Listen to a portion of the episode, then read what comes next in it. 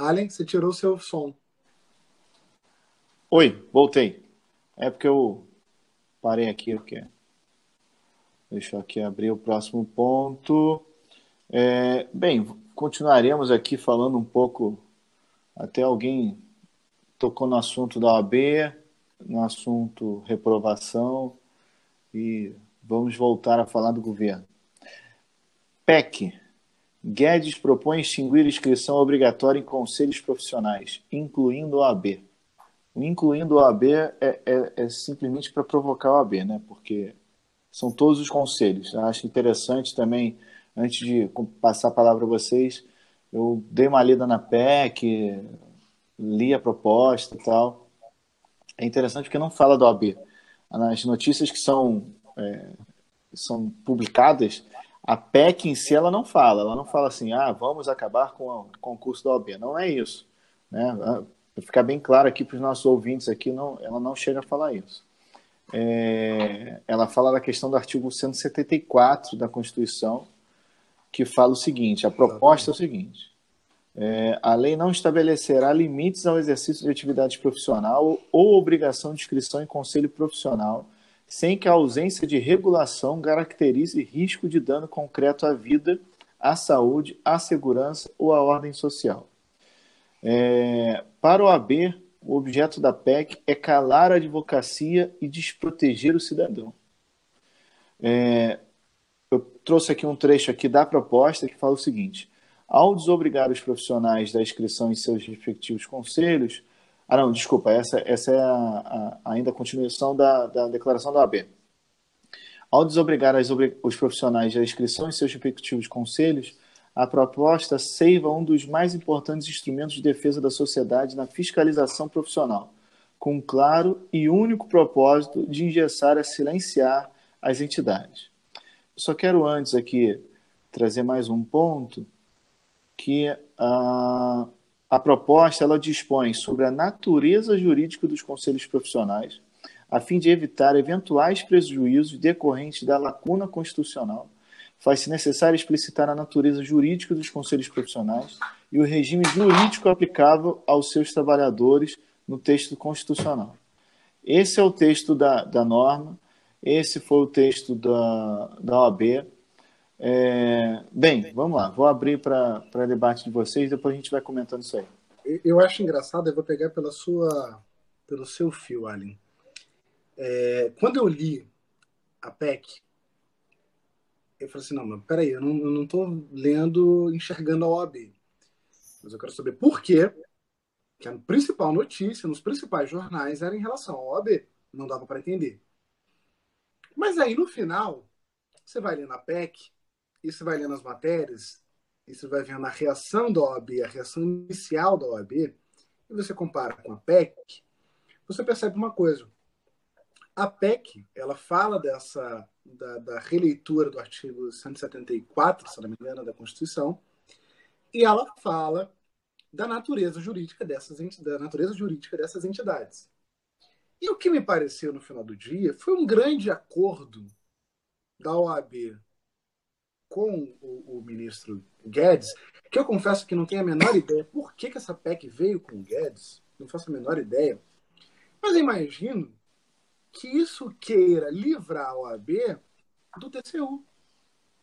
Que o principal... deixa, deixa eu só te cortar rapidinho, só para só não perder esse ponto que você colocou. Eu, eu, eu também pensei nesse ponto da questão, o porquê que veio pelo Guedes.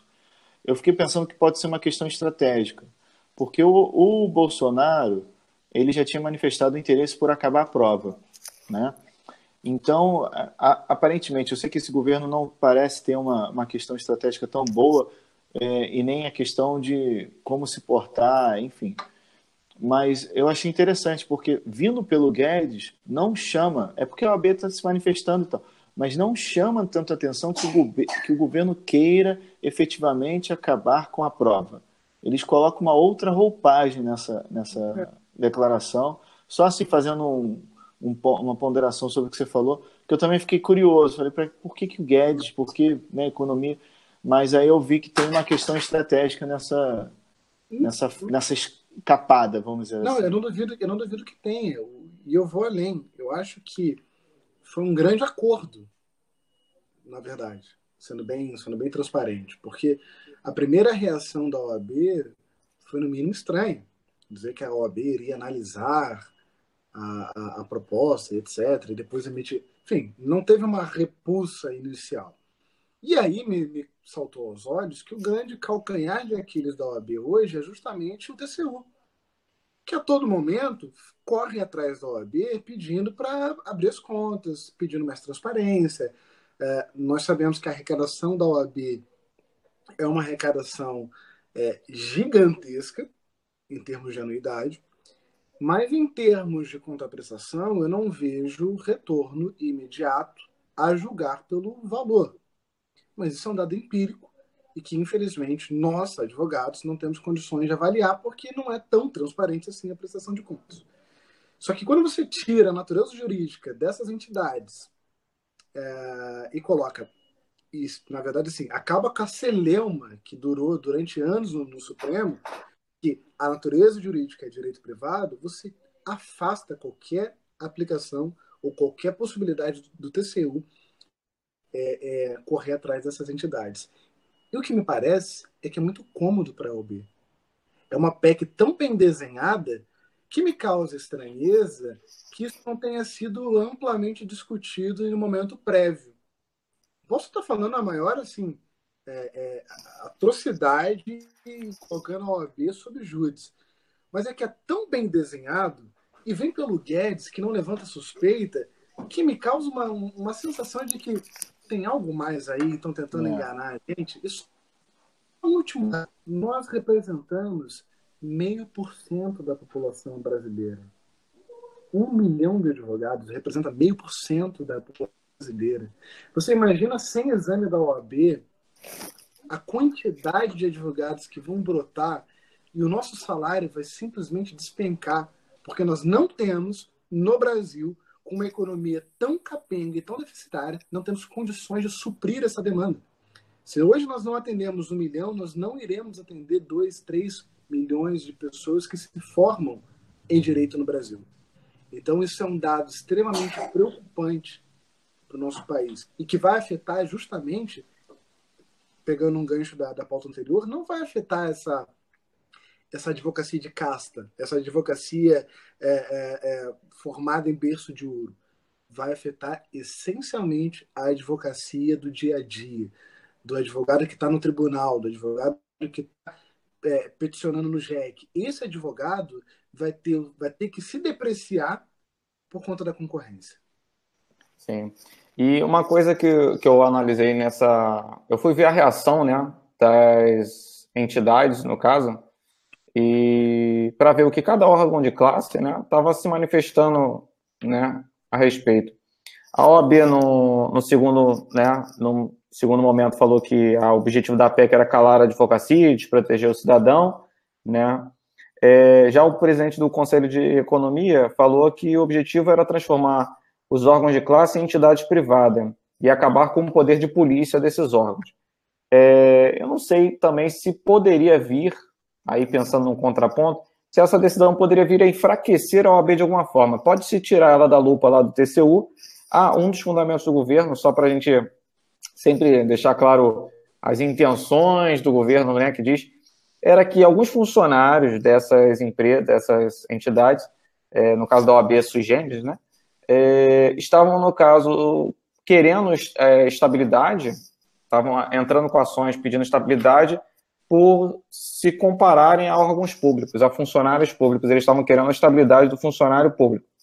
Esse aí, né, que disse que foi a bandeira que fez o governo se mobilizar em prol dessa PEC, para que, no caso, né, criasse uma, uma, uma sedimentação também nesse, nessa seara aí. Então, assim, é, algumas entidades de classe elas são bem definidas no que são, né? E a OAB fica sempre naquela sui generis, então ela fica meio que acima de tudo. Mas eu, me chamou a atenção a, a, a essa frase do, do, presidente do Conselho de Economia que falou do, do tirar o poder de polícia da, dos órgãos de classe, né? É, e aí eu fiquei assim me questionando, falei, será que seria interesse do governo tirar algum tipo de, de força da OAB também? Independente de a gente falar dessa, dessa abertura de calma mercado. Aí, calma aí, a OAB tem força? Eu, Cara... eu, eu, o meu sorriso era exatamente isso.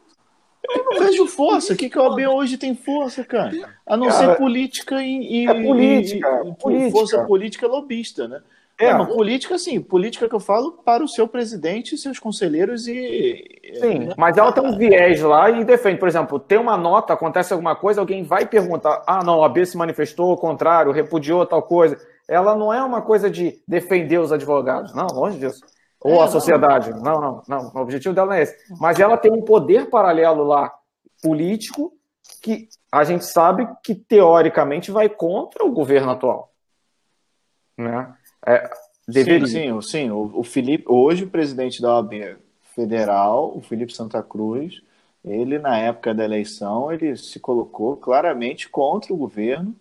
É, ele é sucessor do Vadir Damos, que é outro combatente ferrenho contra o governo Bolsonaro, é um defensor, é, enfim, absoluto do PT é, e colocou isso de forma muito clara na questão do impeachment da Dilma e que acabou envolvendo, inclusive, fazendo uma confusão entre a defesa pessoal dele, partidária, com a questão da classe dos advogados, OAB, isso tudo. Isso aí. O a questão Felipe também, na sua eleição, também fez isso. Será que não seria, um, né, conjecturando aqui, um objetivo do governo de enfraquecer esse poder político que a OAB tem em Brasília, esse poder né, político em Brasília. Não estou falando de poder social, de defender pode, a sociedade, mas de um ataque ser. direto. Pode ser, mas, pode ser.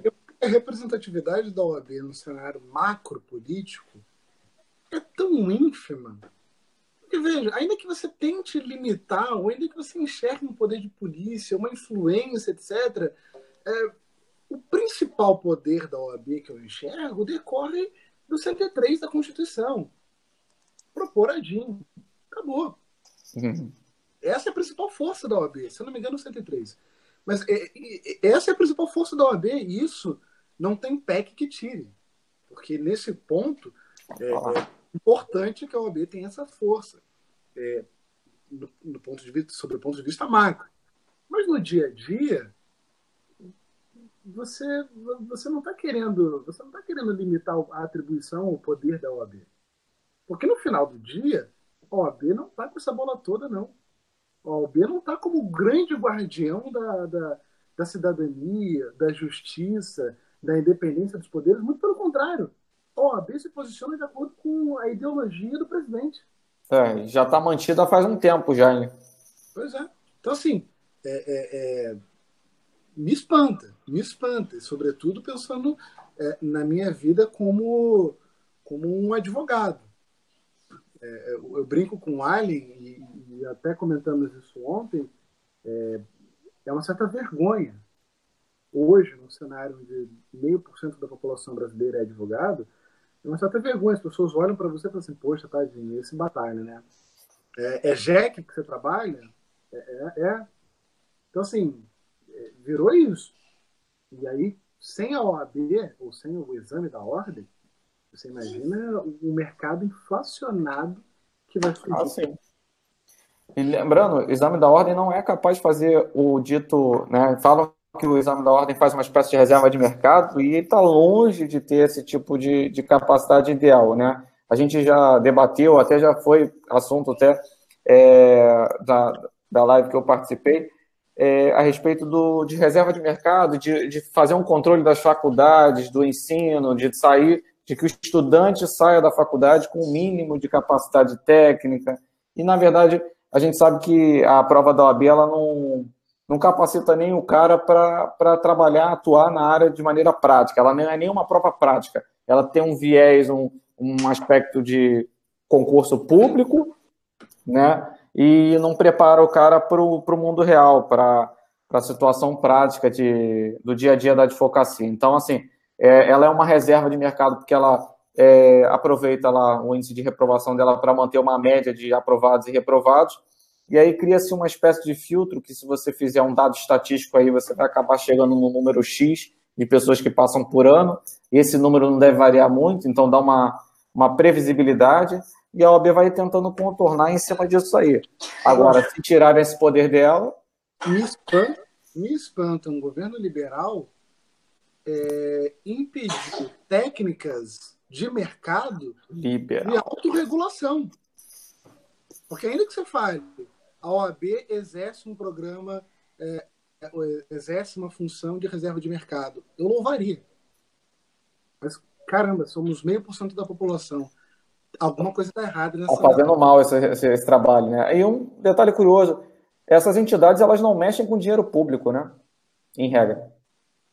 O dinheiro da OAB, o dinheiro do, do, dos órgãos de classe vem dos associados. Então, teoricamente, não é.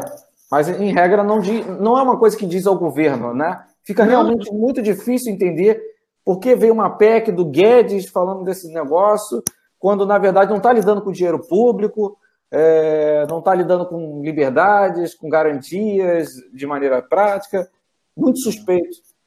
É, o melhor é ver os advogados 4.0 nem aí para isso, né? Nem não, não, isso, não, isso não, não fica legal lá na aula de coaching, não. É, isso, isso não anda na velocidade da luz. Essa galera é futurista, essa galera tá dizendo que os advogados vão ser substituídos. Smart contract só, entendeu? Exatamente. Afinal, olha só, para que ter concurso? Seu advogado vai ser um robô. Vai ser um é. robô. É. Porra. Vai ter uma macro do Excel. Eles são profetas do caos e querem que o mundo acabe em barranco.